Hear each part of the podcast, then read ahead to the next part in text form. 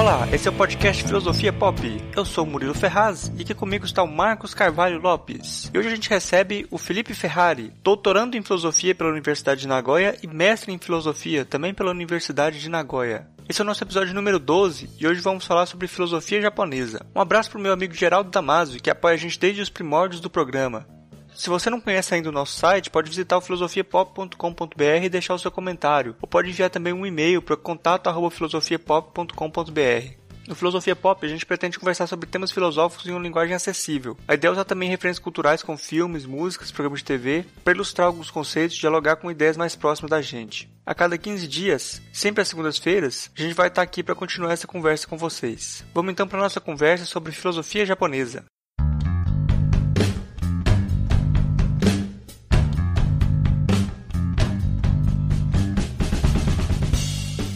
Hoje a gente recebe o Felipe Ferrari, que é mestre em filosofia e doutorando hoje pela Universidade de Nagoya, no Japão. E eu gostaria de pedir para você se apresentar aí pro pessoal, para quem não te conhece ainda, saber quem que você é, com quem que você trabalha hoje. Bom, então, boa noite, né, para mim.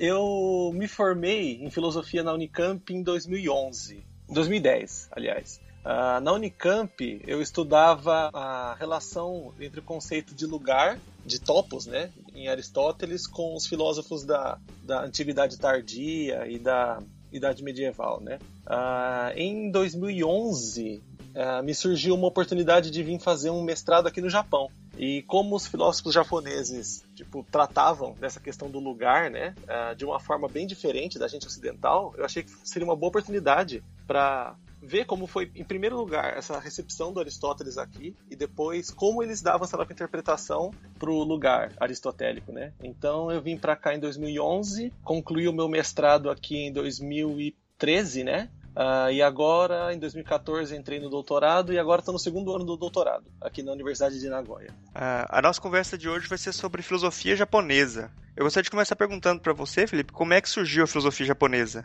É até curioso porque existe um livro de um escritor, um pensador japonês famoso, né? O Noda Matao, é, que se chama As Três as três tradições, né? Desculpa, tô pensando em japonês, né? As três tradições da filosofia, em que ele compara como a filosofia surgiu quase ao mesmo tempo na Grécia, na fronteira Índia-Nepal, né? E na China, né? Então, na Grécia, com Tales e depois com Sócrates, Platão, Aristóteles e tudo mais. E quase ao mesmo tempo, assim, no século quarto, quinto antes de Cristo, mais ou menos assim, com a Buda, né, na fronteira entre Índia e Nepal e depois com Confúcio na China, né. O problema do Oriente, né, a China, a Índia e depois essa filosofia vindo para o Japão, né, mas o problema inicial deles é ao contrário do nosso problema da filosofia ocidental, que é sempre baseado no eu, né, no problema do eu, do que sou eu, ou do que de qual é a minha essência ou alguma coisa assim. A filosofia oriental ela, ela foi baseada desde o princípio assim no outro, né? Uh, não em um movimento de dentro para fora, mas em um movimento de fora para dentro. Uh, uma outra comparação que o Noda faz é que a filosofia é, oriental, né? ela é baseada no. Ao contrário da ocidental, que a gente baseia muito no ser, né? na existência, no ente, né? A oriental é muito baseada no nada, que em japonês se chama mu. Pra gente é até um problema, assim, a gente enquanto ocidental pensar isso, porque esse mu, esse nada, né? Parece ter uma conotação muito negativa, né? Pra gente, enquanto ocidentais, assim, né? Bom, essa filosofia, ela foi trazida pro Japão, claro, através do budismo chinês e tudo mais, né? A, a primeira, é preciso ressaltar que pro japonês e o chinês também, que usam os mesmos ideogramas para escrever, a palavra que se usa para religião, ela tem o sentido, ela, um dos ideogramas que constituem ela é o mesmo de ensinar, de ensinamento. Então, eles até o contato deles com os europeus assim, não havia essa distinção entre o que é religião ou o que é fé e o que é racional, sabe? Né? Eles não tinham essa diferenciação, né? Ah, entre o que é trabalhar com a razão e o que é trabalhar com fé, o que é ciência e o que é religião, assim. Isso foi até mais ou menos no século XVI, século XV, XVI, ah, aqui no Japão também, né? Em 1600, mais ou menos, né, ah, o Japão inicia um processo de isolamento muito grande do Ocidente, né, que vai durar até 1853 com a chegada dos americanos aqui. Então, os, os, estrangeiros são expulsos do Japão, o Japão se fecha completamente e se torna uma sociedade feudal, né? Que é o período que é chamado de shogunato, né? Em que o imperador é quase que um refém e são os grandes lords militares assim que controlam o país. Em 1853, uh, ah, os americanos chegam com uma uh, uma missão diplomática no Japão, uma missão diplomática com um encoraçado, né? Mas ainda assim diplomática, né?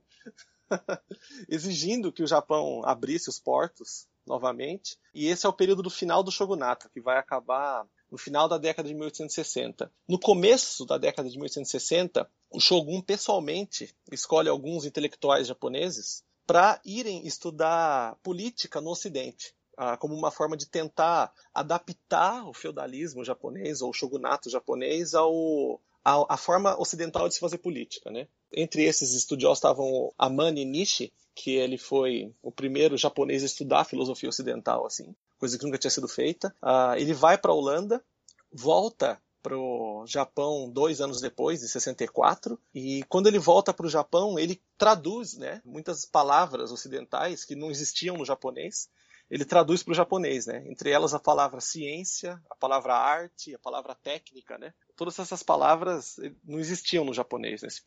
até esse período 1860 mais ou menos, né? Inicialmente a palavra que ele usa para filosofia é Gitetsugaku, que significa mais ou menos assim o estudo da sabedoria dos gregos, alguma coisa assim, né? Ah, isso é o nome que eles dão para filosofia ocidental, né? Depois esse essa parte da Grécia vai sumir e a palavra que se usa até hoje para filosofia em japonês é uma palavra que significa o estudo da sabedoria ou o estudo dos sábios, alguma coisa assim, né? Bom, passado esse período dessas guerras e tudo mais, o Japão finalmente se abre para o Ocidente. Uma série de, de japoneses vão estudar no, no Ocidente, uma série de ocidentais vêm para o Japão no final do século XIX, começo do século XX. Entre esses uh, japoneses que estavam aqui, teve o Nishida, Kitaro Nishida, que é o pai, vamos dizer assim, da filosofia japonesa. Ele se forma na Universidade Imperial de Tóquio, no final do século XIX, né, com uma tese sobre causalidade em Hume, que depois ele vai negar, vai refutar, né, mais para frente nas obras dele. Passa esse período de 1894 até 1910, mais ou menos, como professor de inglês e alemão em vários colégios e universidades do Japão. Entra em contato com cristãos pela primeira vez,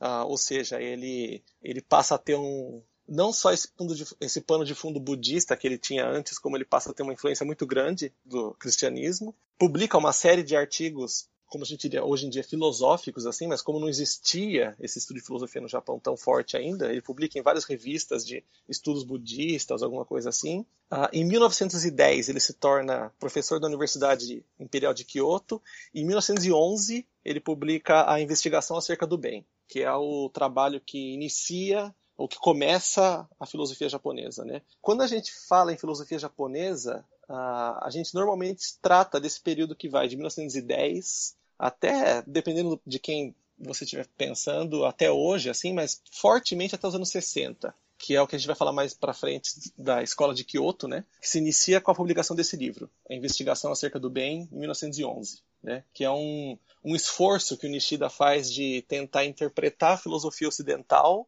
mas sem abrir mão desse pano de fundo budista que ele tinha, né? Então é mais ou menos por aí que vai começar a filosofia japonesa, né? Como a gente diz, ou seja, ela é o estabelecimento da filosofia ocidental aqui no Japão, sem abrir mão desse pano de fundo oriental e budista que eles tinham, né?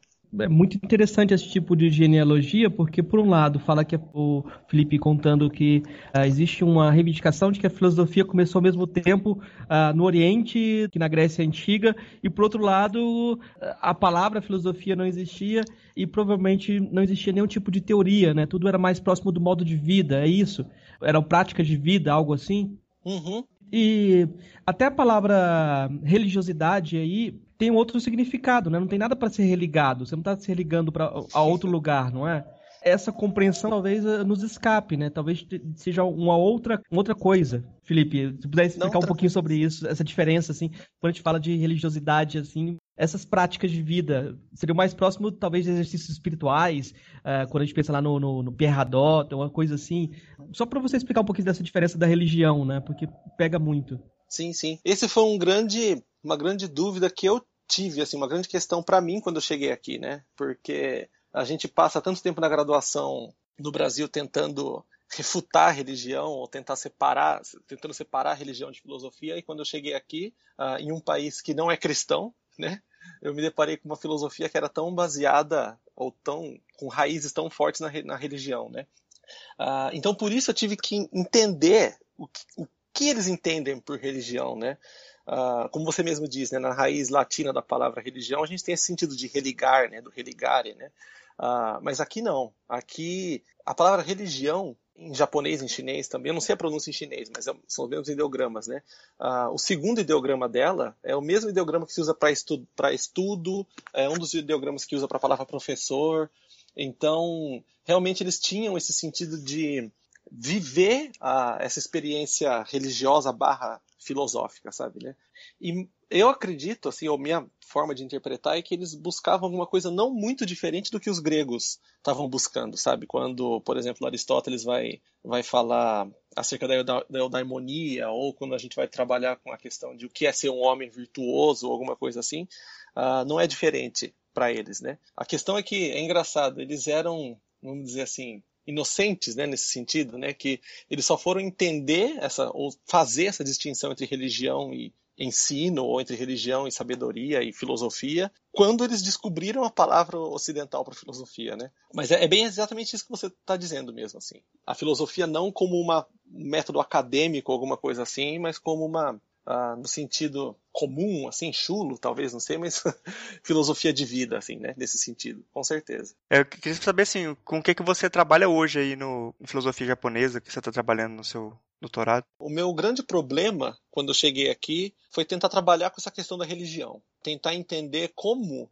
uma filosofia tão baseada em religião, como ainda posso considerar ela filosofia, sabe, né? Ah, se ela é uma religião, então baseada em fé, como eu posso pensar ela racionalmente, sabe? Como eu posso levar ela a sério, né? Uh, essa foi minha grande questão quando eu cheguei aqui. Então, embora eu tenha vindo inicialmente para pesquisar essa questão do, da recepção do conceito aristotélico de lugar para os filósofos japoneses e tudo mais, eu acabei, eu acabei, me vendo, me obrigando a estudar essa questão, essa correlação entre filosofia e religião aqui no Japão no meu mestrado, né? Tanto é que esse foi o tema do meu mestrado, né? Foi o papel filosófico da religião para os filósofos da escola de Kyoto, né?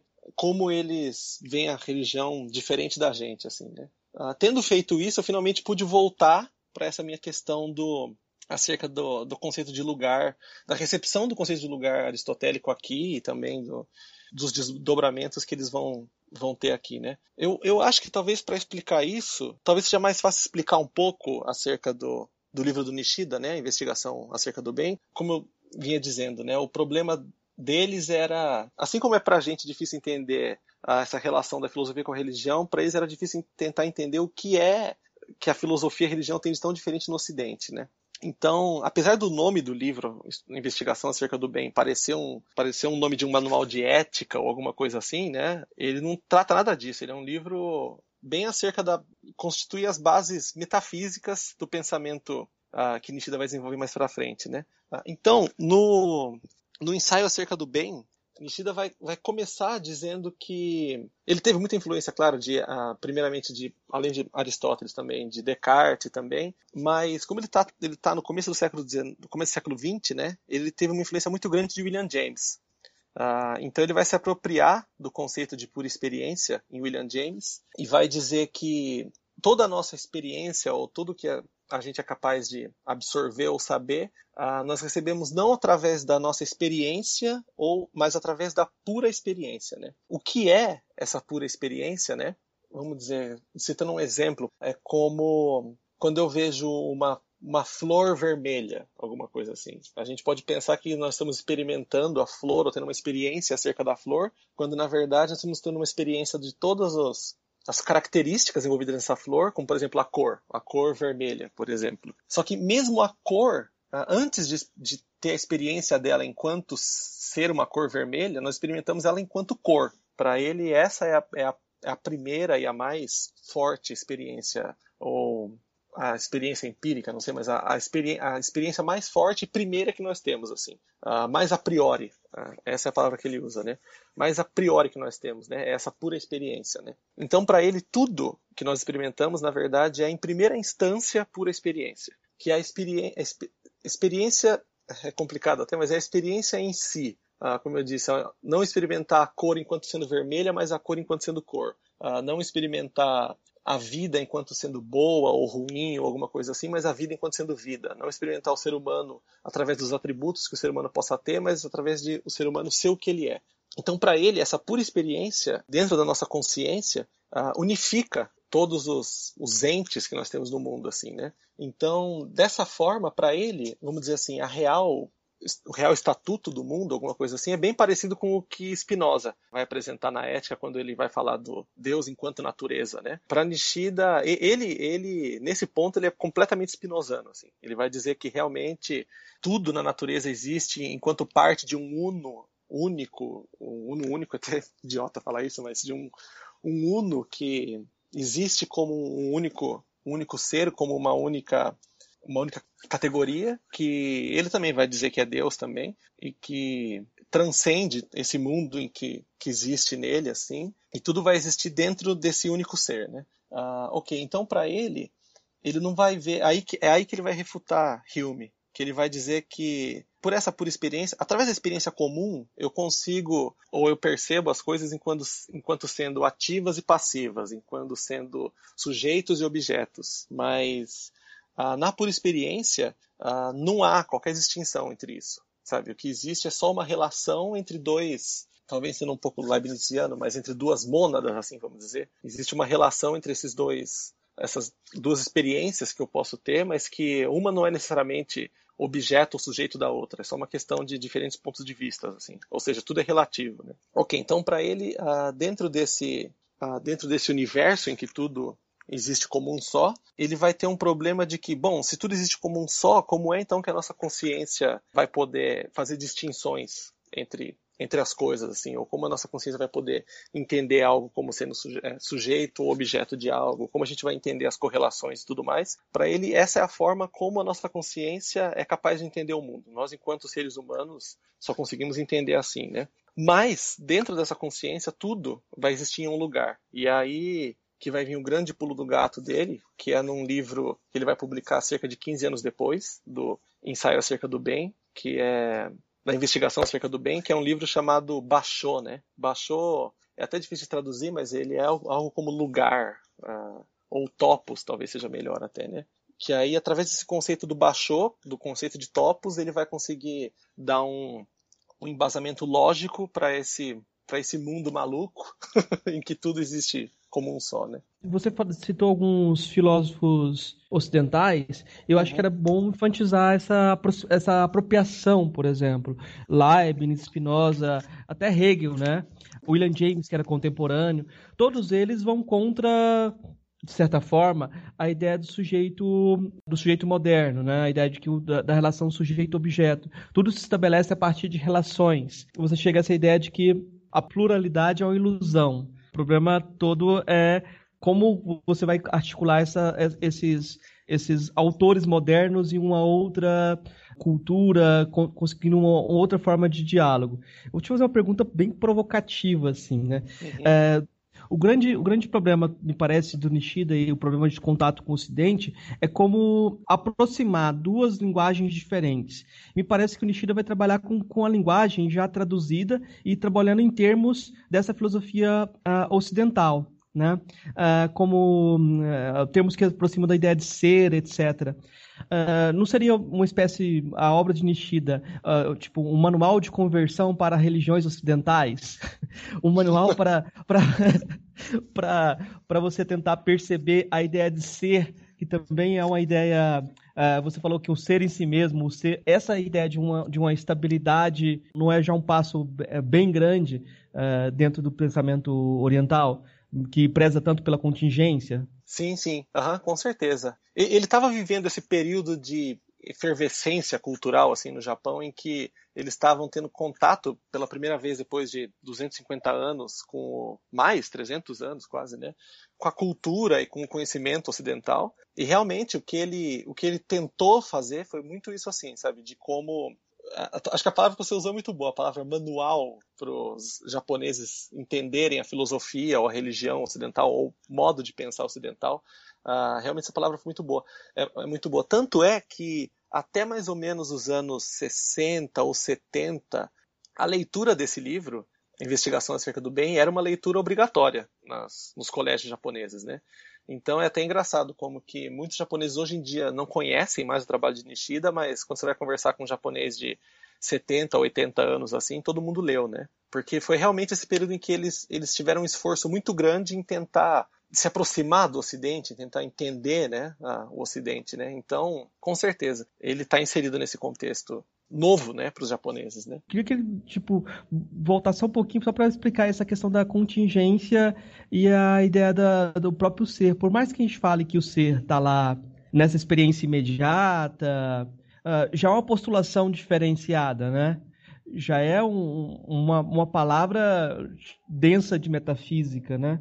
Sim, sim. Como ele vai lidar com o ser, então, é bem curioso, assim, né? Uh, a questão do, do ser, ela vai aparecer muito fortemente para ele quando ele vai trabalhar no, no, no livro seguinte, ou no, na grande obra seguinte dele, que é esse Bachô, que ele publica em 1925, né? No Bachô, uh, que é lugar, né, para nós, né, topos, né, grego, ele vai lidar com esse, com esse problema do ser, vamos dizer assim, em que ah, como ele vai conseguir, ou como ele vai tentar, pelo menos, né, unificar esse pensamento oriental em que você não tem, você não, não se foca no ser, em que o ser é quase quase que desimportante, e como ele vai unir isso com o pensamento nosso ocidental que é tão focado no ser, assim, né? Bom, o que ele vai dizer então é que tudo a que nós temos acesso através dessa, dessa pura experiência e tudo mais que ele disse antes, ele vai dizer que a, tudo nós temos, nós temos acesso através desse eu, desse ser, né? Desse si mesmo, né? Desse self nosso que experimenta a coisa, né? Mas mesmo a experiência desse nosso ser, desse nosso, do meu ente, né? Uh, ela é contingente aí, como você está dizendo, a um outro, a um outro eu que, vamos dizer, engloba esse eu menor, né? Uh, existe um, um, um eu grande em que esse eu sim é um verdadeiro eu, vamos dizer assim, ou o, o, verdadeiro eu que é capaz de experimentar, que esse fica difícil sem, sem ter uma lousa para explicar, né?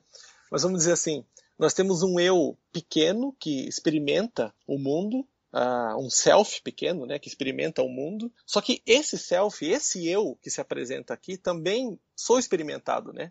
É, eu também, como dizer assim, eu também sou capaz de, de experimentar, uh, de ter uma experiência acerca desse eu que experimenta, experiencia né, o mundo. Né?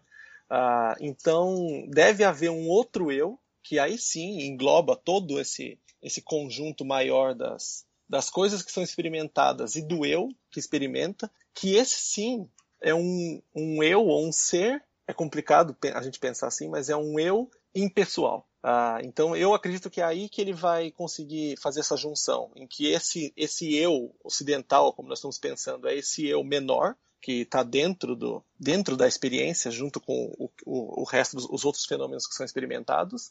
Ah, e existe esse eu maior, que é o que para um oriental seria o, a união do, das coisas do universo e tudo mais, né? Que está tá na consciência, né? Uh, não sei se eu consegui explicar mais ou menos a sua questão. Conseguiu, tá tranquilo. Não é fácil mesmo, né? A gente, pra gente, do nosso não. ponto de vista ocidental, assim, uh, é uma maluquice mesmo, assim.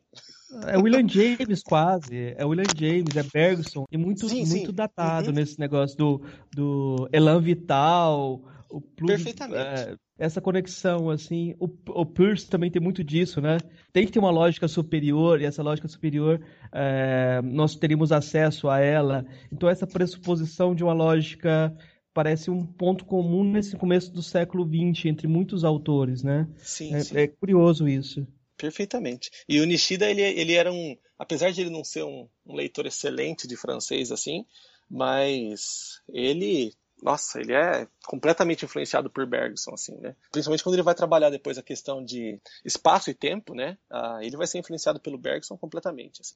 Eu acho que tem também uma, uma dificuldade que dá para notar, assim, de, de entendimento mesmo entre a pessoa que vive no mundo é ocidental de entender como é que é esse pensamento oriental, né? E você como, como uma pessoa que um brasileiro que vai estudar no Japão, como é que você vê esse, essa dificuldade assim de entendimento?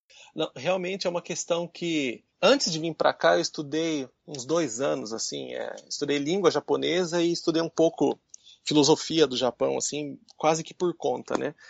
Estando no Brasil foi muito difícil para mim conseguir tentar entender, né? Como, como que existe um, um ser ou um, um, um ente que é existe dentro desse outro ente maior ou alguma coisa assim, ou como que eu posso tentar entender, uh, observar o mundo não do ponto de vista do eu, mas do ponto de vista de fora, do outro, né? Então eu sinto que ter tido a oportunidade de vir estudar aqui foi fundamental para eu conseguir entender o que eles estavam querendo dizer, né? É muito interessante até quando eles vão a questão do, do tempo até para a cultura japonesa, né? Uh, nós ocidentais nós tendemos, né? Claro que não é obrigatório isso, mas nós tendemos a entender o tempo enquanto algo estático, alguma coisa assim, uh, e nós nos locomovendo para o futuro, né? Alguma coisa assim. Até na língua portuguesa, por exemplo, quando eu vou dizer alguma coisa passada, eu uso a expressão, por exemplo, três dias atrás, né? Ficou para trás ou alguma coisa desse tipo, né?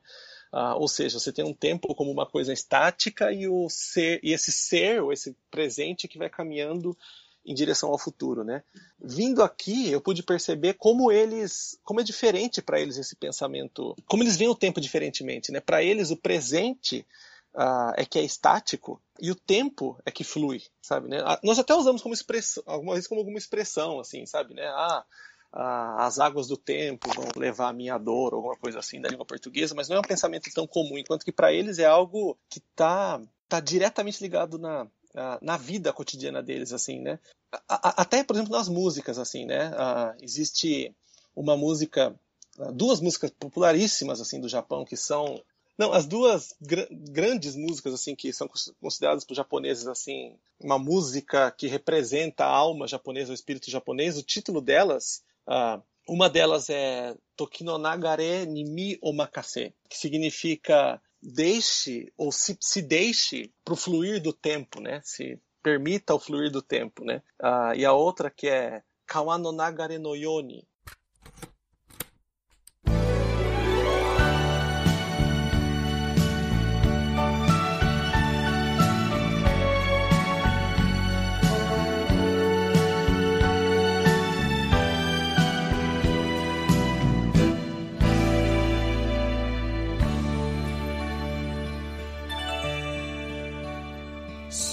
ず知らず歩いてきた細く長いこの道振り返れば遥か遠くふるさとが見える significa como o fluir de um rio, né? Uh, essas duas músicas são falam sobre como é a vida e como nós devemos deixar as coisas passarem, não se preocupar com as pequenas coisas e tudo mais. Então, dentro da cultura deles, isso está muito marcado, sabe? Né? Como que o tempo é uma coisa que está tão na cara que em nenhum livro de filosofia japonesa, por exemplo, ah, pelo menos inicialmente, assim, isso é explicado, sabe? Né? Só quando eles têm que explicar para o ocidental isso que eles vão trabalhar, né? Então, vim estudar aqui e conseguir entender como como que eles pensam não não eu como sendo uma parte da sociedade, mas como é, a sociedade precisa dos pequenos eus assim, né, para ir para frente, assim, para caminhar. É, foi uma experiência que eu consegui entender estando aqui mesmo. Né? Eu queria que você falasse que você estuda aí o Nishida, que é um autor que fala que é da escola de Kyoto, né, e eu queria que você falasse o que é essa escola de Kyoto e se existem outras escolas do pensamento japonês, assim, um panorama geral desse, desse, desse tipo de divisão, assim, se existe. Uhum, ok, excelente, né? Ah, bom, a escola de Kyoto, ah, quando a gente diz filosofia japonesa, ou filosofia japonesa do século XX, não a filosofia oriental, clássica, budista e tudo mais, né? Mas a filosofia, quando a gente vai dizer filosofia japonesa, a gente normalmente se refere à escola de Kyoto, que é esse movimento, não é um movimento ah, como a gente deve como você deve imaginar, não é um movimento em que todos os filósofos trabalhavam acerca da mesma questão, né? Por exemplo, Nishida ele vai trabalhar com essa questão de metafísica, com a questão do, uh, do espaço, do tempo, do lugar aristotélico e tudo mais. Uh, mas outros professores que entraram. O Nishida, quando ele publicou o livro dele, ele, se tornou um, um, cara muito renomado no Japão. Então, se tornou fácil para ele conseguir trazer outros pesquisadores japoneses de renome para o laboratório, para o instituto dele, assim, né? Uh, junto com ele vieram Tana, é, Hajime Tanabe, uh, veio Tetsuro Atsuji, que também se tornaram professores. Uh, depois disso, alunos deles, né? Uh, a gente tem o Keiji Nishitani, Miki Kiyoshi, Jun Tosaka, né? Todos eles foram alunos de Nishida, Tanabe e tudo mais. Muitos desses, na década de 20 e 30, vão para vão para a Europa, principalmente a Alemanha, para estudar com Russell e com, com Heidegger. A grande produção deles é nesse período, da década de 30, 40, 50 e até 60, assim. Dentro desse, desse grande escopo, assim, da, filosofia, da escola de Kyoto, que a gente vai dizer, Uh, você tem o pessoal que vai trabalhar com religião, estritamente, por exemplo, uh, Nishitani e Suzuki, o grande problema deles é a religião. Suzuki até depois vai ser, depois da guerra, vai trabalhar nos Estados Unidos, no diálogo interreligioso. É, a gente tem também é, o, Atsuji, ele vai trabalhar com ética. Tosaka, que foi um aluno uh, deles dois, é, ele vai publicar uma espécie de manual marxista japonês que é a ideologia japonesa, em que ele vai criticar o expansionismo japonês pré-guerra, em que ele vai criticar o capitalismo que o Japão também está se uh, tá caindo nesse período uh, antes da guerra, né? Tosaka ele é condenado e preso antes da guerra começar em 38 ou antes da guerra contra os Estados Unidos começar pelo menos, né? É, ele é condenado à prisão em 38 e morre de inanição na cadeia em 45, no mesmo dia em que cai a bomba em Nagasaki, né? Mas então a, a, a escola de Kyoto ela não é somente o pensamento de Nishida, alguma coisa assim, mas é desse grupo de filósofos em que você vai ter pessoas trabalhando com ética, pessoas trabalhando com marxismo, pessoas trabalhando com pensamento religioso ou interreligioso, né? Pessoas trabalhando com lógica. Uh, isso é o que a gente chama de escola de Kyoto, né? Bom, a escola de Kyoto, então, a gente vai ter na década de 30, né? Uh, eles é uma década muito turbulenta para o Japão, né? Porque Uh, o Japão tem uma forte expansão na Ásia, né? Uh, militarista na Ásia, né? Uh, Nishitani e, e, Suzuki, né, que é um amigo de infância de Nishida e também se torna professor na escola, eles publicam muito sobre religião. No geral, os filósofos da escola de Kyoto vão se opor, porque no, no final das contas quase todos eles acabam sendo marxistas, né? Então, Uh, ou, ou, no mínimo seguindo uma espécie de materialismo dialético, né, não necessariamente comunista ou marxista, né, mas então eles vão se opor de forma como geral assim a expansionismo japonês e depois a guerra, né. Uh, então nós temos em, em, na década de 30 muito, muitos deles presos no final da década de 30, né, e proibidos de lecionar. Uh, em 38 a maioria dos estudantes japoneses que estavam na, na, Alemanha voltam a pedido do próprio Nishida, voltam para o Japão, uh, porque o Nishida previa um, um período turbulento na Alemanha, né? Mal sabia ele que esperava ele no Japão, né? uh, em 41, quando o Japão entra em guerra com os Estados Unidos, o Nishida, como ele era um, um cara de renome e tudo mais, ele vai pedir diretamente para o imperador o fim das hostilidades com os Estados Unidos. Escreve uma carta formal e direta, sumariamente ignorada, né, claro. Durante essa década de 40, é, a maioria deles se isola, né. Uh, em 45, Nishida termina de escrever o seu último trabalho, né, uh, em que ele vai finalmente uh, unir essa lógica do lugar com a visão religiosa de mundo que ele tinha, e depois vai escrever o último ensaio dele, que é um ensaio pequenininho, que é acerca da minha lógica, que ele escreve em 45, mais ou menos em março, abril, maio de 45. Uh, em junho de 45, Nishida morre, né? Uh, ele já tinha muita idade, né? Ele morre com uh, muita idade, não tanto, né? 75 anos, né? Para japonês isso não é nada, né?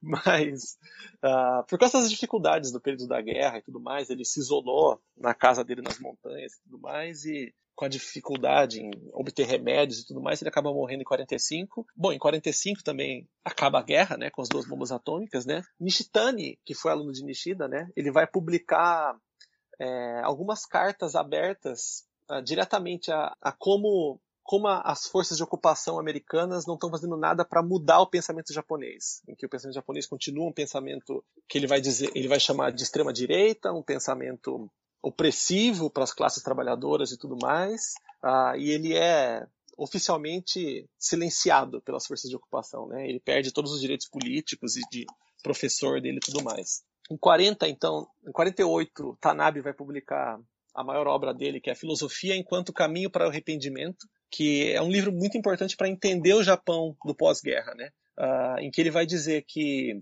o, o, o que o, o Japão e o mundo, enquanto um como um todo deve fazer após a guerra é não tentar encontrar desculpas ou tentar apontar o dedo dizendo de quem foi a culpa, mas o Japão, pelo menos, né, é, como um todo, se arrepender de todos os crimes que ele cometeu e de todos os erros que ele fez. É um pensamento bem, bem ocidental, né, bem cristão, assim, sabe, né, em que eles uh, se arrependendo, uh, se entregando a esse, a esse, essa espécie de nada ou essa espécie de desvalorização deles mesmos é que eles vão conseguir encontrar um, um caminho para a reconstrução do Japão, alguma coisa assim, né? Na década de 50, a gente tem algumas publicações do mais do Nishitani, né? Ele vai publicar um livro muito famoso acerca de niilismo. Aí nós temos o que, o que se diz da terceira geração da escola de Kyoto, né? A primeira geração a gente tem Nishida, esse Tanabe que eu citei agora, né? Suzuki. Na segunda geração a gente vai ter o, o Nishitani,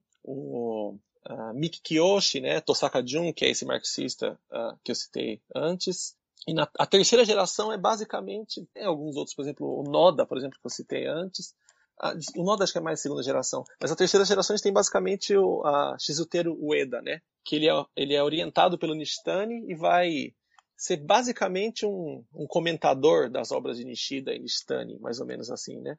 Então, a partir da década de 50, 60, eles começam a quase que se voltar para si mesmos, sabe? Né? O pessoal das novas gerações, eles mais são comentadores dos pensadores japoneses da década de 30 e 40 do que 20, 30 e 40 do que pensadores originais assim, né? Até o final da década de 60, todo esse pessoal da primeira geração já tinha morrido. O Eda, nos anos 70 e 80, assim, ele vai publicar uma série de trabalhos comparando, principalmente Nishida e, e e Meister Eckhart, né? Aquele uh, místico alemão, e trabalhando mais com o conceito de Zen, o Zen budista mesmo assim. Isso nas décadas de 70 e 80. Nos anos 90, Nishida, uh, Ueda se aposenta, né? Uh, Nishitani falece em 1990. E é isso. Hoje em dia o professor Ueda ele, ele é vivo ainda, mas ele tem já 92 anos. Eu acho que ele, de novo, né? Para japonês isso não é muito, né? Tanto que ele ele participa dos, dos, dos, muitos congressos e colóquios pelo Japão ainda assim, mas não existe mais uma publicação muito original japonesa assim. Nos anos 70 para cá, talvez o, a coisa mais interessante que o Japão tenha, tenha produzido é isso que eles chamam de em português a gente, a gente, diz filosofia comparada, né? Eles chamam aqui filosofia comparativa, né? Que é basicamente isso, tentar trabalhar com esse diálogo entre Ocidente e Oriente, entre Nishida e Aristóteles, entre Nishitani e Descartes, por exemplo, que é o que eu tenho feito, né? Então, a filosofia da escola de Kyoto é mais ou menos isso, essa miscelânea, esse monte de gente. falando sobre tudo. Só pergunta aí, já puxando para essa filosofia comparada, porque eu estava conversando com o Felipe antes, eu comentei que eh, eu estudo Richard Rorty, que é um filósofo é, apesar de chamar Rorty, o nome dele ele não é goiano, né? Ele é norte-americano. é, ele foi no, no Japão e fez, deu uma palestra sobre o Nishida e o Nishitani, colocando os pontos em comuns entre os autores, é, esses autores e o pragmatismo, né? E mostrando o que, que eles tinham que fazer para se aperfeiçoar, para se tornarem melhores pragmatistas, né? E é muito curioso assim que ele foi pegar essa ideia do Nishida de você ter que buscar um eu superior, você pensar a sua morte, a sua vida em conexão social, né? Que esse pensamento podia ser, podia ser comum a uma perspectiva pragmatista, desde que você deixasse de lado o aspecto religioso e pensasse nisso como uma esperança de construção social, assumindo a responsabilidade social. A crítica que o Hort faz é que o, é como se o Nishida tivesse conseguido realmente encapsular ou a maior parte da tradição da filosofia ocidental, que é essa ideia de um de um Deus ou de, uma, de um eu superior, mas ele não percebeu que esse projeto não deu certo. Uhum. e, que ele, e que precisava ser pragmático agora, né? Uh, eu queria que você comentasse um pouco sobre isso, que já que a gente estava falando sobre que você concorda que é preciso um pouco de pragmatismo. Por que isso? Ah, com certeza, né? Porque eu vejo, assim, como você disse, né? O Nishida não, não conseguiu. Eu acho que ele, é, ele, ele nem teve tempo de, de ver, né? O que o que acabou se tornando essa terra que eu vivo agora, né? É muito interessante como que eles, eles tiveram esse, essa recepção uh, muito forte do Ocidente, tentaram uh, adaptar esse pensamento ocidental para eles aqui, pois isso eles, uh, eles receberam, absorveram e falaram, é, cara, é, tá aí, legal, mas, pô, não tô muito, tô muito afim de mudar o meu jeito não, sabe, né? Agora, Bom, acerca dessa questão pragmatista, né, que você está dizendo, né, realmente, acho que, acho que a, gente, a, gente, até cai naquilo que eu estava dizendo antes, né, em que eles absorveram muito desse pensamento ocidental, da cultura ocidental e tudo mais, mas eles não conseguiram ou não tiveram interesse, não sei, talvez em mudar a forma como eles pensam, sabe, né? Ah, na, na, própria segunda geração de Kyoto a gente já vai ter isso, sabe, né? Você vai ter Nishida que recebeu essa influência ocidental tão forte através da religião e tudo mais, ah, e um cara da segunda geração, já que é Nishitani, ele já vai falar assim, não, não, não, esse pensamento cristão não é pra gente, a gente é, é, é budista e o budismo é melhor e é isso aí, sabe, né? então, eu acho que é bem, ah, bem do, do japonês mesmo, isso assim, né? E eu acho que o, o Hort entendeu isso muito bem estando aqui. Acho que também tem a ver com isso, que a gente vê que a filosofia japonesa ela é muito ligada com a religião. E assim, eu queria ver, pelo que você percebe da filosofia japonesa, pelo que você já estudou, se é possível você pensar uma filosofia japonesa é, desconectada da religião, sem, sem pensar a religião, como, como é possível no Ocidente, né? Às vezes, assim, você ter essa desconexão. Não, eu, eu acho interessante isso, assim, porque no Ocidente, a, a, filosofia e a religião, assim, a, filosofia, a, ciência, a religião e a ciência, assim, sempre tiveram essa, essa briga, sabe, né? Esse não, não, não se dando bem, alguma coisa assim. Mas o aqui uh, eles não tinham esse problema até porque eles não tinham essa distinção até muito pouco tempo atrás, né?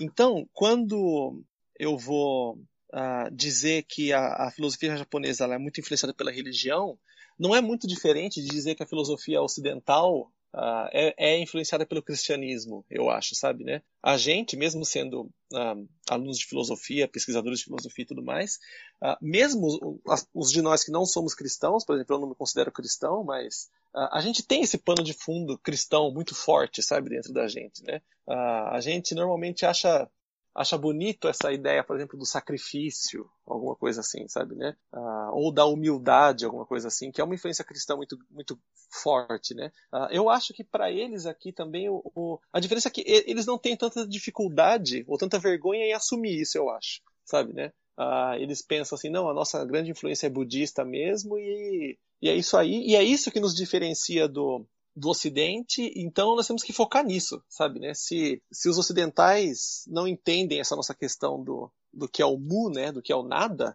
cabe a nós trabalhar com ela, sabe? Se a gente for deixar para eles, eles não vão entender, e a gente consegue entender isso por causa do principalmente por causa da influência budista, né? A gente, pela influência cristã, a gente tende a pensar o nada, né, com relação à morte, ou uma coisa negativa, ou não ser, alguma coisa assim, né? Enquanto que eles vão pensar o nada como sendo uma coisa positiva, não positiva, mas uma coisa uh, normal, corriqueira, sabe assim, né? O nada para eles, o nada tem um significado, tem um sentido positivo aqui. Isso com certeza, né? Então eu acho que é isso, né? Eu acho que a gente é possível pensar tanto que existe a filosofia japonesa não religiosa, né? Mas esse pano de fundo religioso budista deles, a shintoísta, também está Nishida, eu nem comentei, eu nem comentei muito, né? Mas isso está neles e é, eu acho muito difícil desvincular, sabe? Né? É o pano de fundo cultural deles, assim, né? Não, fiquei lembrando de uma, de uma imagem de é, comparação, assim. Geralmente quando a sua panela suja na cozinha, né? Você pega e faz todo o esforço para deixar ela ao mais limpa como nova, né? É, é, esfrega, esfrega, esfrega. Essa tentativa de resgatar essa ideia do, do, do, do tempo inicial, né? Por uma perspectiva japonesa, talvez fosse interessante deixar até a panela parecer velha. Ela tem que parecer o, o o tempo de uso dela. Então é uma boa desculpa para não, não arear a panela, né? sim, sim. Com certeza. É, eles, uh, agora falando mais sobre o Japão contemporâneo, assim, né? Uh, vivendo aqui, eu percebo como eles, até o pessoal que estuda filosofia, assim, eles têm uma dificuldade tão grande em entender o que é você preservar sua cultura e o que é você ser uma pessoa extremamente conservadora, sabe, né? Por exemplo, assim, quando, quando eu vou criticar aqui no Japão, por exemplo, a questão de até no, no, podcast anterior de vocês foi, foi teve a questão do feminismo e tudo mais, né? Em um dos podcasts anteriores, né? Aqui, por exemplo, quando eu vou tentar falar para um japonês que, uh, nossa, mas por que que por que que a mulher, quando faz o mesmo trabalho que o homem, ela recebe menos que um homem aqui no Japão, sabe? Aqui não existe nenhuma legislação, por exemplo, como há no Brasil, de que a mulher deve receber o mesmo que o homem, sabe, né? Uh, e quando eu vou dizer isso para eles assim, eles falam assim: "Ah, não, mas aqui sempre foi assim", sabe, né? Então, eu falo assim: "Eu sei que sempre foi assim, cara, mas você não percebe que a gente está no século 21, sabe? A gente tá em 2015, sabe, né? E você estuda filosofia, acho que você deveria pensar um pouco mais para frente, sabe, né? Então, eles é o que você está dizendo mesmo, né? Se a panela está suja, mas é a minha panela e a minha panela sempre foi assim, então por que, que eu vou querer mudar ela, né? E tem uma coisa nisso, nisso aí, só para completar, assim, que eu acho interessante essa coisa do costume, mas você tocou a palavra vergonha, sabe? Uhum. É, e, e, falando da comparação do, do, da nossa perspectiva, eu acho que não tem filosofia ocidental sem cristianismo. Nosso modo de pensar é muito platônico mesmo, muito grego mas tem esse lado da culpa judaica, né? Você percebe essa diferença no cotidiano, em termos éticos, assim, é, é, a vergonha como sentimento moral básico, assim? Você percebe isso no cotidiano? Diferente sim, da nossa sim. culpa internalizada? Sim, sim, com certeza. Eles se preocupam muito mais com. As palavras que você usou foram muito boas, né? Enquanto a gente, enquanto com essa influência ah, cristã tão forte que a gente tem, a gente tem esse sentimento da culpa dentro de nós, assim, eles têm essa questão da, da vergonha, né, uh, muito forte, assim, né. Uh, uma outra coisa que a gente vê é que como que para nós ocidentais com essa influência cristã parece ser uma virtude muito grande, né, uh, o auto sacrifício ou, ou se se deixar pelo outro, alguma coisa assim, sabe? Ou, ou admitir essa sua culpa ou alguma coisa assim, né? Enquanto eles, ah, eles estão bem longe de ter isso, sabe? Né? A gente vê isso diariamente no noticiário, quando você vê ah, os europeus, por exemplo, apesar dos problemas que existem entre os países lá, eles conseguindo conviver entre si, um francês com um alemão, alguma coisa assim, a gente vê como que no, no Oriente, não só o Japão, mas o Oriente como um todo, uh, eles têm essa questão de não perdoar, sabe, os problemas, os, os erros antigos, assim, sabe? A guerra acabou há 70 anos e a, a China e a Coreia metem o pau em cima do Japão, sabe? Né? Ah, da mesma forma que o Japão fala assim, não, não, mas você também não é santo, sabe? Né? Nos últimos 70 anos você também está me, me importunando o tempo todo, sabe? Né? E hum, eu não vejo uma perspectiva para eles chegarem numa paz aqui, não, sabe? Ah, enquanto a gente, não. Pra gente é uma virtude você, tipo, perdoar o erro do outro, ou alguma coisa assim, sabe, né? Ah, isso a gente vê nas pequenas coisas aqui no Japão, diariamente, assim, sabe? Nem se eles começarem a estudar Nishida de novo, eles não vão perceber o grande eu. eu, eu acho que seria uma boa eles partirem desse. retomarem Nishida, vamos dizer assim, né? Mas é, é interessante como que, por exemplo, na minha universidade aqui tem, uh, tem eu e mais um outro aluno que estuda Nishida, né? E esse cara que estuda Nishida, esse outro rapaz, né, um amigo meu, tudo mais, mas no Brasil a gente consideraria ele uma pessoa de extrema direita, sabe, né? Ele é um cara que defende Uh, o Japão não tem exército, né? Uh, mas o, o primeiro-ministro japonês agora no momento ele quer uh, o Japão só tem forças de autodefesa, né? Apesar do orçamento militar dele ser três vezes o nosso, o brasileiro, né? Mas o primeiro-ministro ele quer que o Japão volte a ter um exército com capacidades de atuar no, no, exterior e tudo mais, né? E, e, é interessante como que esse cara ele ele estuda Nishida e, e ele vê isso como uma, uma, uma base para esse uh, ultranacionalismo dele, alguma coisa assim, que Nishida tanto refutava, sabe? O que Nishida tanto criticou, sabe, né? Então, é, seria uma boa eles estudarem Nishida, mas tentando entender, eu acho, o que Nishida quis dizer, né? Não tentando estudar Nishida como Nishida é um grande filósofo japonês e por isso ele é tão bom ou superior aos ocidentais, sabe? Uma coisa assim, né? Meio que para finalizar essa parte, assim, queria que você falasse um pouco da, da diferença em sala de aula da questão da disciplina também, que você comentou um pouco antes com a gente aqui, de como é que é a diferença entre estudante até de filosofia ou de qualquer coisa aqui no Brasil e, e no Japão. O curso de filosofia aqui não é, não é muito diferente do brasileiro, a, a forma como as aulas que a gente tem, o conteúdo, vamos dizer assim, né? Mas a forma a, como eles dão a aula é uma coisa bem diferente e o comportamento dos alunos em aula é bem diferente do nosso, assim, também, né? Ah, eles têm muito essa questão de é até interessante dizer isso. A palavra japonesa sensei, que todo mundo conhece, né? Uh, sensei significa, traduzindo, aquele que nasceu antes, sabe, né? Uh, então, ele é, ele é aquele cara que está antes de mim, sabe? Aquele cara que tem mais conhecimento do que eu, ou alguma coisa assim, né? Então, eles têm um. Não é respeito, chega a ser uma submissão ao professor, assim, sabe? Né? Então, o, o debate é muito pouco, vamos dizer assim, incentivado em sala de aula aqui, né? Uma coisa que, pelo menos, muitos dos meus professores no Brasil assim tinham, né?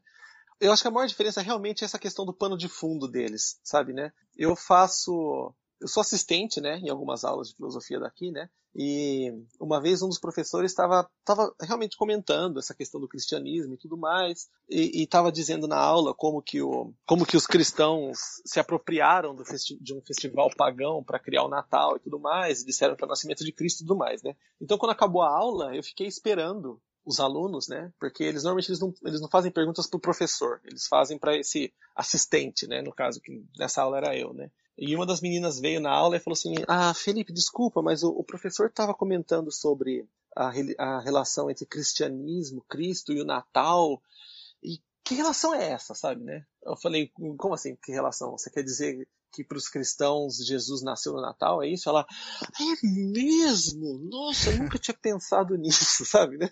Então, isso para mim mostra bem como é diferente, sabe, o pano de fundo cultural deles assim, né? Uh, e isso também mostra como que eles não, não de novo, a, a, questão da vergonha que o Marcos tinha comentado antes, né? Como eles têm vergonha de perguntar para o professor, por exemplo, sabe? Já que o professor é um cara acima deles, né? Alguma coisa assim, né? Uma outra questão que eu vejo, assim, é que normalmente no Brasil, pelo menos na Unicamp, assim, né? Uh, o pessoal que vai pro, pro mestrado ou pro doutorado, assim, é um pessoal que quer se tornar professor ou alguma coisa assim, né? Quer seguir essa carreira acadêmica, assim, tudo mais, né? A gente tem esse sonho de tentar mudar alguma coisa ou lutar por alguma coisa, não sei, né? Mas aqui eles eles não estão ligando muito para isso não, sabe, né? Tipo, uh, eles não veem um, um, papel social ou político uh, dos estudantes de filosofia aqui dentro da uh, dentro da sociedade, assim, sabe, né? Então eles são, se a gente acha que a filosofia no Brasil é isolada da sociedade, assim, ou que a academia é isolada da sociedade, aqui isso é elevado a um milhão,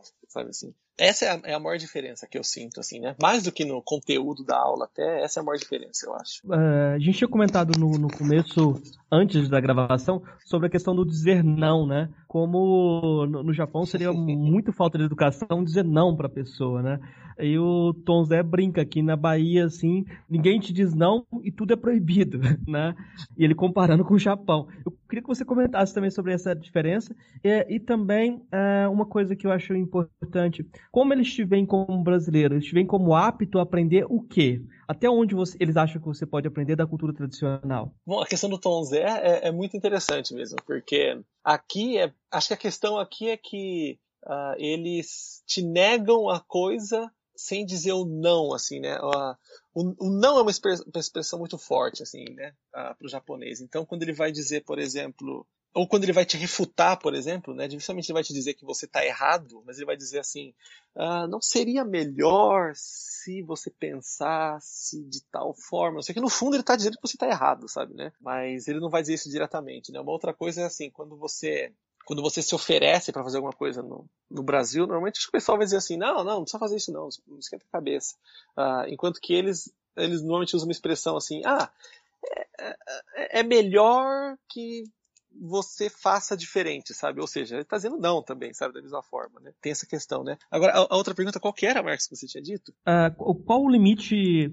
Geralmente, quando ah. um brasileiro vai, vai, vai estudar no Japão, quando é criança, eles não colocam para aprender tudo que o japonês nato aprende, né? Como se tivesse uma dificuldade cognitiva, por ter algo de ocidental. Isso acontece também com você? Você percebe essa diferença? Eu, eu aqui percebo uma coisa até um pouco, um pouco contrária assim, que eu vejo que parece que eles, talvez não me, vejam, não me vendo como brasileiro, mas como ocidental, uh, eles se sentem quase que inferiorizados, assim, parece, sabe?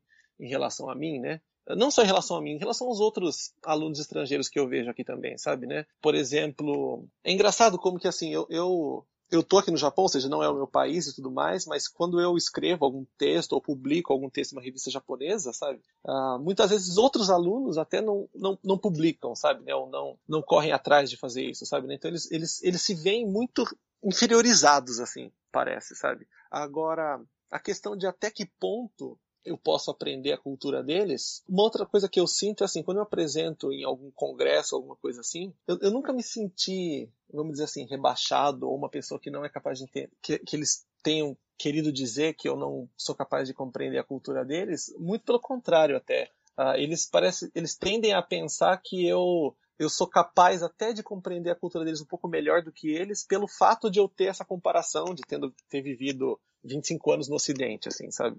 Então parece que eles, pensam assim, ah, bom, já que o Felipe viveu tanto tempo lá fora, ele consegue entender qual é a diferença da nossa cultura e respeitar até mais do que a gente, alguma coisa assim, né? Mas, no, no, novamente, isso, isso, eu sendo aluno de pós-graduação aqui, né? Ah, eu vejo que a maioria dos outros brasileiros que vêm aqui, que vêm aqui para trabalhar ou vêm através daquele movimento, de, vieram através do movimento de Kaseg e tudo mais, esse pessoal é sim muito rebaixado, muito maltratado, sabe, né? E muito excluído, assim, sabe? Por, pelos japoneses acreditarem que eles não são capazes de compreender e se inserir nessa cultura, sabe? Mas eu, eu sinto essa diferença, sabe, né? Ah, quando eu digo que eu sou brasileiro, mas eu sou um aluno de pós-graduação, uh, eles tendem a me ver assim, sabe? Nossa, aluno de pós-graduação, sabe, né? Uh, enquanto que quando eles veem outros brasileiros assim, existe uma carga de preconceito muito grande, assim, no geral, sabe, né? Ainda mais nessa região que eu vivo, né? Nagoya, que é a região das grandes empresas, né, montadoras de automóveis e tudo mais, em que há a maior concentração de brasileiros no Japão, né? Então, uma coisinha que você comentou, que você foi no congresso e viu o pessoal falando sobre... Não sabia que você estava no congresso, que era brasileiro, que eles estavam comentando sobre a nossa, a nossa nova onda religiosa no Brasil. Como é que foi isso? ah, isso foi muito curioso mesmo, que eu estava em um congresso de filosofia japonês e eles não existia nesse congresso havia muitos havia muitos estrangeiros, né? Porque era, era justamente o congresso de filosofia de Nishida e por incrível que pareça, assim, os, os pesquisadores de Nishida mais conceituados até aqui no Japão são os ocidentais. A gente tem o Jean Van Braght, a gente tem o o professor de Nanzan aqui, o a professor Heisig, né, James Heisig, que é americano, né, uh, então todos eles estavam nesse congresso, né, e eles estavam uh, comentando a, a questão da, da religiosidade no, no Brasil, no, no, desculpa, no mundo, né, no Ocidente como um todo, assim, a crise uh, que o catolicismo tem enfrentado no mundo, assim, e eles, uh, um dos professores disse, né, nessa apresentação, sem saber que existia um, um brasileiro, né, na apresentação, uh, ele comentou a, a, a, questão do Brasil, né, em que ele disse assim, olha, eu não sei se vocês sabem, mas o Brasil já não é mais um país, não é mais um país católico, né, e todo mundo se espantou, assim, sabe? Porque a imagem que eles tinham do Brasil é um país extremamente católico, sabe, né? E ele disse, embora talvez a população católica ainda seja numeralmente a maioria, né? Ah, pelo menos em questão de política e influência na sociedade, né? O, o, Brasil é um país protestante hoje em dia, sabe, né? Ah, e todos eles se espantaram, né? E ele até ele até comentou, né? Como que ah, o Brasil parecia estar vivendo um momento contrário do que vamos dizer, a Europa passou no século XIX, assim, né? É, enquanto que eles estavam saindo das trevas para ir para esse mundo, para essa modernidade que se apresenta agora, uh, o Brasil parece estar caminhando para outro lado, sabe? Né? Todos eles se espantaram, assim, meu Deus, sabe? Né? Então ele não disse isso por ter um brasileiro na, na conferência, né? Ele disse como um exemplo, assim mesmo. Né? Bom, acho, acho que a gente pode encerrar essa parte agora, né? Partir para as indicações. Então, Felipe, você trouxe alguma indicação pra gente hoje? Eu pesquisando acerca do que eu poderia indicar para todo mundo, né? Eu caí na dificuldade da língua, né? Porque eu pensei, o que será que a gente tem traduzido, né, para o português ou para línguas ocidentais, assim, né? Bom, então eu pensei ah, na questão do cinema. Ah, cinema japonês é, é, até um clichê, né? Citar Akira Kurosawa, né? Mas acho que é citado. Quem não viu deve ver os grandes filmes dele, né? Os Sete Samurais, o Uran, né? O outro. Eu, eu gosto muito do Dersu Zala, ah, particularmente, né? Que é um filme dele que se passa na Rússia, né? Então, para entender a história japonesa, o que é o Japão, assim, eu acho o cinema do Kurosawa fundamental e até clichê ah, para falar, assim. Falando dessa questão da ultra uh, ultraconservadorismo japonês, né, e de como da, resistência que eles têm para abertura a outros valores e tudo mais. Tem um filme do ano 2000 também que é fácil de achar no Brasil, que é aquele filme Battle Royale, que é o filme do, das crianças se matando, né? Nesse filme eu acho que uh, é bem fácil perceber como o, a, pressão que existe do adulto japonês em cima do jovem, sabe? Né? Uh, como ele e também a questão do conservadorismo, sabe? No, no, o filme isso não é tratado muito, mas no livro Battle Royale, né? Uh, que existe tradução em português, né? No livro o, a história não se passa no Japão, mas se passa em uma hipotética república da Ásia Oriental, sabe, né? Que é, vamos dizer assim, como se o Japão talvez tivesse ganhado a guerra, alguma coisa assim, a Ásia toda existe como uma república grande, assim, né? Uh, algo muito parecido com 1984, né? Até, né? Então se passa quase nesse universo, né? Uh, outros filmes uh, japoneses, né? que vão tratar um pouco dessa, para a gente poder entender o Japão. Então existe agora na parte da animação, né? Existe um tem um, um filme, um livro e um desenho animado que foi refeito várias vezes, mas que em português acho que foi lançado no Brasil como A Garota que Conquistou o Tempo. Em japonês é Tokyo Kakeru Shoujo, que é uma história de viagem no tempo em que nessa história vai ser bem fácil quem assistir entender a diferença desse conceito deles, de como que para nós a viagem no tempo é você ir de um ponto A para um ponto B, enquanto que para eles é você ficar parado e você fluir de um ponto A para um ponto B, assim, no tempo, alguma coisa assim. Outro na parte da animação, também é quase clichê falar, mas aquele é um desenho muito famoso de 95, que é o Evangelion, que é um desenho de robôs gigantes, mas com um monte de questão uh, filosófica, eles vão tratar de Schopenhauer e tudo mais. Uh, também a questão do nada também uh, cai nesse desenho animado, né? Então é uma recomendação acessível ao público brasileiro, assim, né? De livros, acho que o livro mais importante, com certeza o livro mais importante da literatura japonesa é o livro Kokoro, em português se chama Coração, do Natsume Soseki. Ele é Natsume Soseki é fácil. Esse é, mais do que a música, ele é fácil comparar com o Brasil, assim, né? Uh, ele é o Machado de Assis do Japão, sabe, né? até o período histórico é, é, semelhante, assim, e esse Kokoro é, vamos dizer, o Memórias Póstumas de Brás Cubas japonês, assim, sabe, né? Ele é um livro de muito fácil acesso, assim, leitura muito fácil, e ele vai tratar dessa questão do sentimento japonês e tudo mais. Uh, o livro ele é de 1914, mas ele foi publicado em 2008, aí no Brasil, pela editora Globo. Então é bem fácil achar em qualquer sebo ou até em livrarias, assim, né? Bom, uh, sobre músicas, eu acho que talvez seja mais interessante comentar, né? Apesar de a letra não facilitar, mas se alguém for pesquisar a letra, né, uh, vai ser mais fácil para acessar. Então a gente tem de novo aquelas duas músicas que eu citei antes, né? Toki no Nagare Mimi Makase e Kawa no Nagare no Yoni, que são aquelas que tratam do, do fluir do tempo e tudo mais, né? Essas duas músicas, elas, se você vê a letra, você vai entender como que para um japonês uh, o tempo, mais uma vez, não é de um ponto A para um ponto B, mas sim uh, você ficar parado, estático e esperar o tempo passar, sabe, né? Uh, existe uma banda japonesa, o nome é até engraçado pra gente, o nome é, é Pornografite. Mas não tem nada de pornô e nem de grafite na banda. Né? Mas eles têm uma música que o nome da música é Saudade.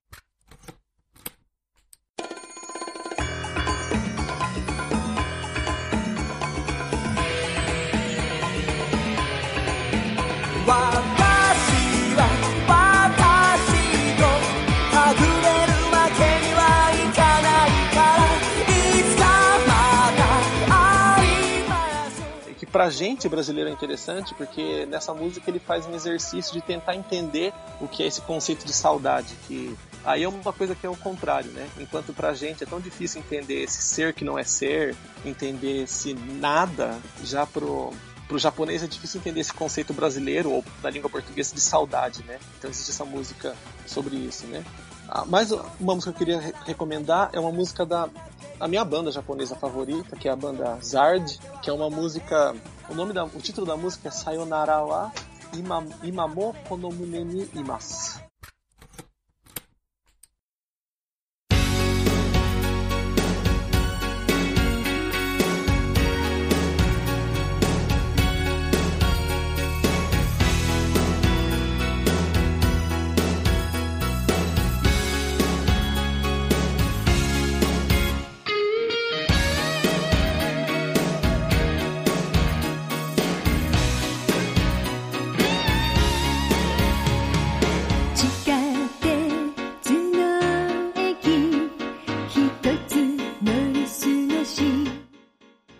Dizer o nome em japonês vai fazer diferença, mas traduzindo é o adeus está agora ah, nesse coração, né? Só que o verbo estar ah, que é utilizado na música é muito interessante, porque o japonês tem dois, dois verbos estar, verbo ser diferentes, né? Até a gente não comentou muito isso no programa, mas eles têm um verbo estar que ele é utilizado para sujeitos ativos, ou seja, para animais e para seres humanos, e um outro verbo estar que é utilizado para sentimentos, para coisas ah, inanimadas, né? Plantas, alguma coisa assim, né? Objetos e tudo mais, né? Ah, e o título dessa música usa a palavra adeus enquanto um agente. Então é muito interessante como como o japonês vai vai lidar com o, todas as experiências dentro da consciência ah, enquanto existindo, enquanto seres dentro da consciência, ah, essa música também vai, vai lidar acerca do, do, do, sentimento de adeus como um agente dentro do dentro da alma ou dentro do coração assim então a letra é muito interessante né ah, e talvez para quem estuda filosofia a banda japonesa mais interessante é uma cantora que chama Shinaringo né? acho que depois talvez esteja no post né o tipo o nome uhum. escrito assim para ficar mais fácil né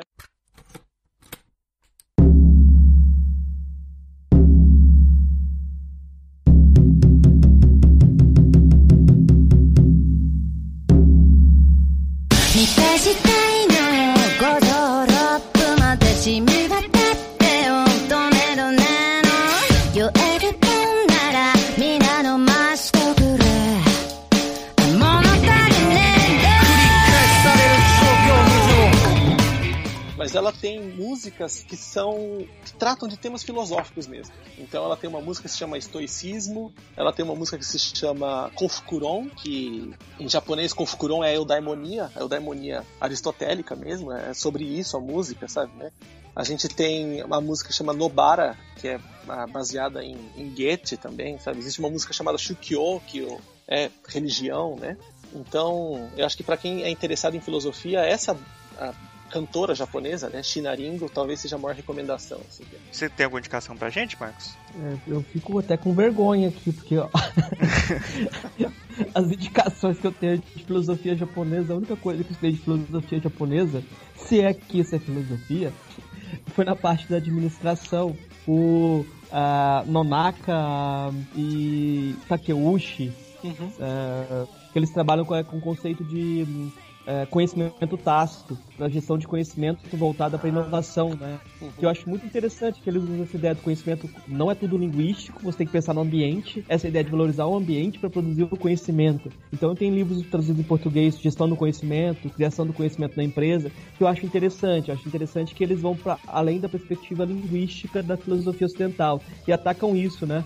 Então eu acho interessante porque aí, eu, aí sim eu vi uma tentativa de, de traduzir algo que existe na gestão das empresas japonesas uh, que é diferente ou que se propõe, ser, se propõe como diferença. Agora, em termos de aproximações, eu só tenho aquelas recomendações de Filisteu mesmo, tipo a arte do arqueiro Zen, Zen e a manutenção de, a arte da manutenção de motocicletas. Esses dois aí são dois livros que eu li e eu acho que permitem você se aproximar um pouco ou pensar uh, essa distância. Talvez mais pensar a distância do que se aproximar. Ah, desculpa, eu, eu até me, ah, acabei faltando as indicações de livros, né? No Brasil, a gente tem muito pouca coisa traduzida ah, no momento dos filósofos mesmo ah, da escola de Kyoto, né? Ah, existe uma editora no Brasil chamada Editora FI, com PH, né? A PHI, que ela está fazendo um trabalho muito grande de traduzir não só livros japoneses, mas livros de filosofia oriental, essa tradicional, é de Confúcio, Lao Tse, uh, os chineses, né? Que, que eu mesmo não entendo, não entendo muito. Né? Nós estamos trabalhando no momento agora em uma tradução da investigação acerca do bem, do Nishida, né? O primeiro livro do Nishida, né? Uh, inclusive eu estou trabalhando nessa tradução também e estou atrasadíssimo com essa tradução. Mas uh, se der tudo certo, ano que vem deve ser publicada no Brasil a tradução do a investigação acerca do bem do Nishida, né? Em inglês nós temos a maioria desses grandes livros da filosofia japonesa nós temos em inglês, né? A filosofia enquanto caminho do arrependimento do Tanabe, uh, niilismo uh, e o que é religião do Nishitani, o lugar, né, de Nishida, a investigação acerca do bem, uh, o último livro de Nishida também, né, que é o o nada e a, e a, visão religiosa do mundo, nós temos também em inglês.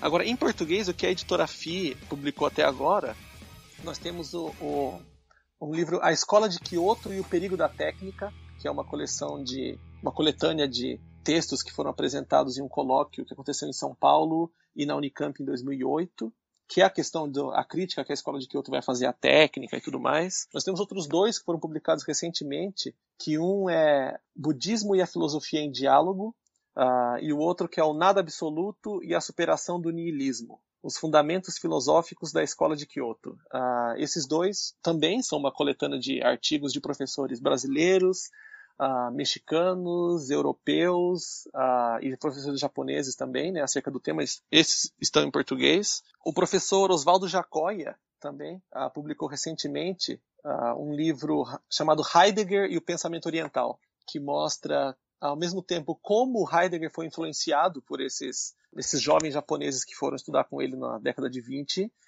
e 30, né? E como Heidegger, por outro lado, veio, veio influenciar os filósofos japoneses. Né? Heidegger trocou muitas cartas com Nishida, por exemplo. Nishida era um, grande falante, escritor de alemão. Né? Entre os, as pessoas trocaram muitas cartas com, com Nishida, os maiores colaboradores, assim vamos dizer, foram Heidegger e Einstein, né? Também foi um grande correspondente de Nishida, né? Para mim, o livro mais interessante que a gente tem no Brasil acerca para você entender o que é filosofia ou Japão é uma tradução de um, de um livro do uh, Shuichi Kato, que é um filósofo e pesquisador japonês também. Esse não é publicado pela editora FI, esse é publicado diretamente pela Fundação Japão, né, aí do Brasil, que é Tempo e Espaço na Cultura Japonesa. Uh, é um livro, uma capinha amarela, assim, ele é um livro muito fácil de ser achado em livrarias, assim, e ele é, para mim, assim, ele é fundamental para a gente entender como o japonês vê o tempo e o espaço, sabe, né? Uh, como que, por exemplo, a questão do baixou, eu nem citei muito, né? Mas o, a, a palavra baixou, apesar da gente traduzir ela como lugar, né? Na verdade, ela significa o, o, o, lugar enquanto um campo, sabe? Um campo, um campo de energia, assim como é o campo gravitacional, por exemplo, sabe, né? Então, esse livro é muito interessante para entender isso. E, e, e aí também a, a gente vê a influência que Einstein foi ter Nishida, né? Eles se encontraram pessoalmente em 1922, quando Einstein veio para o Japão, para a Universidade de Kyoto, e a partir da influência de Einstein, uh, que Nishida vai, a partir daí sim, trabalhar com a questão de consciência e de do lugar da, da experiência e dos fenômenos enquanto um campo de força que funciona como a gravidade, né? Uh, esse campo de força mantém uh, tudo unificado dentro da consciência, da mesma forma que a gravidade mantém o universo unificado uh, e também funciona como um elo para que seja capaz de acontecer relações entre as coisas. Da mesma forma que a gravidade é um elo que une todos os, os corpos do universo simultaneamente, né? Então, esses livros são as maiores recomendações, assim, que a gente tem em português, né? É bacana, eu vou. Não costumo recomendar nada aqui, eu vou recomendar hoje um podcast que chama Ninguém, que é um podcast de storytelling, né, de contar, contar histórias e tal, que fala sobre relação de pessoas que tem relação com Brasil e Japão, assim, pessoas do ou do Brasil que vão para o Japão, ou japoneses que vêm para o Brasil e que tem, tem essa relação, é, encontra facilmente aí no iTunes, né, o Ninguém. Bom, a gente está chegando aqui no final do programa, eu quero agradecer o Felipe Ferrari aqui por ter tá aí de madrugada falando com a gente, né, agora é madrugada lá no Japão. Obrigado por você ter o espaço aqui, falar que o espaço é sempre aberto também, se, se você desejar sempre apresentar alguma coisa aqui, conversar com a gente, está sempre com o espaço aberto. E abrir espaço para você divulgar também o seu trabalho, deixar algum meio de contato pro pessoal aí. Bom, uh, o meu trabalho uh, no Brasil, no Brasil agora, não, uh, no ano que vem a gente deve conseguir publicar essa, essa tradução do a investigação acerca do bem, né? Eu não tenho certeza ainda de em que medida eu vou conseguir colaborar com a tradução, já que somos mais de um professor traduzindo, né? Mas essa tradução deve sair no ano que vem. Eu tenho muita coisa uh, publicada aqui, por exemplo, na isso em japonês, né? Mas na revista japonesa de estudos de filosofia comparativa, né?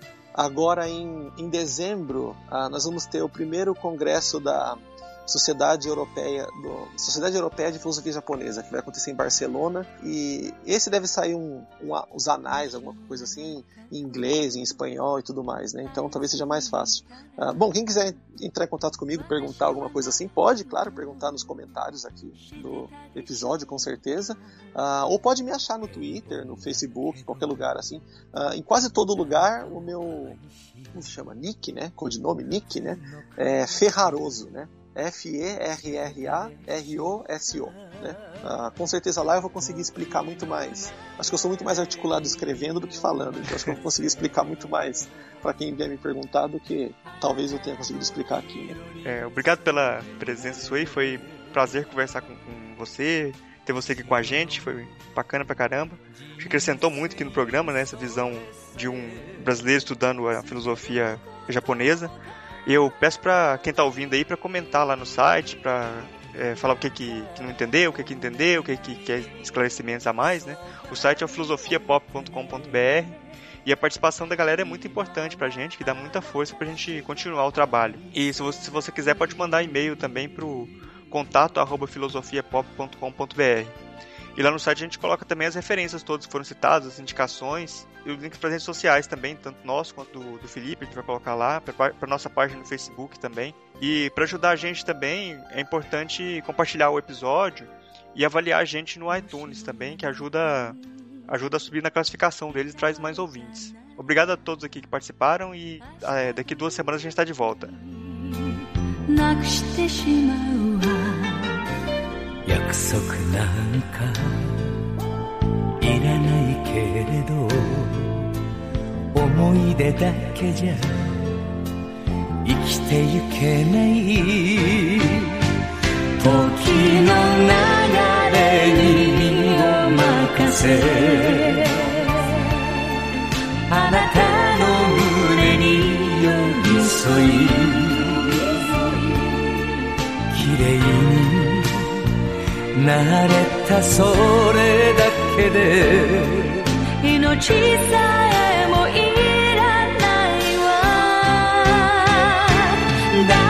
からお願い。そばに置いてね。今はあなたしか見えないの。